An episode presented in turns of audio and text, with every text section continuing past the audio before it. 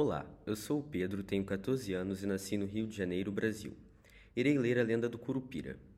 Dentro da floresta, num rio sinuoso, uma canoa segue com seus passageiros. São pescadores, caçadores ou simples viajantes. Os únicos sons que se ouvem são os dos gemos batendo nas águas e o alegre canto dos passarinhos. De repente, ouvem-se pancadas que parecem vir de longe é o Curupira, testando se as árvores resistirão à tempestade e avisando aos habitantes da floresta sobre a tormenta que se aproxima. Ele é um estranho ser que protege a floresta e todos os animais que nela vivem. É pequeno, coberto de pelos, olhos vermelhos, unhas azuis e pés virados para trás. Ai daquele que matar ou tentar caçar animais pequenos e fêmeas, derrubar árvores ou judiar das plantas. Para estes, o Curupira reserva castigos terríveis. Para defender a natureza, o Curupira ataca seus inimigos e os castiga de diversas maneiras.